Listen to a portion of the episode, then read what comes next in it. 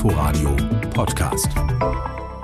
Solange es die sogenannte Tracking-App noch nicht gibt, müssen die Kontaktpersonen Infizierter durch die Gesundheitsämter der Städte und Kreise rückermittelt werden. Und weil das mühsam ist und personalaufwendig, wolle man dabei helfen, so Bundesgesundheitsminister Spahn. Mit Personal, er denkt dabei etwa an Medizinstudenten und einem Förderprogramm, um die Ämter technisch aufzurüsten. Da sei aber auch schon viel passiert und die Ämter leisteten oft Großartiges, Lob der Minister.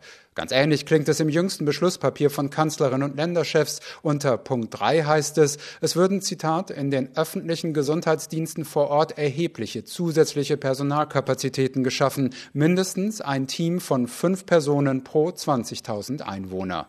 In besonders betroffenen Gebieten sollen die Länder zusätzliche Fachleute einsetzen. Auch die Bundeswehr könne helfen. Sie werde mit geschultem Personal bei der Kontaktnachverfolgung und Betreuung unterstützen.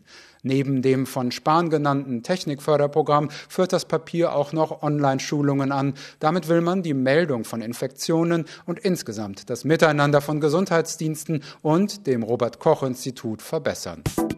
Inforadio Podcast.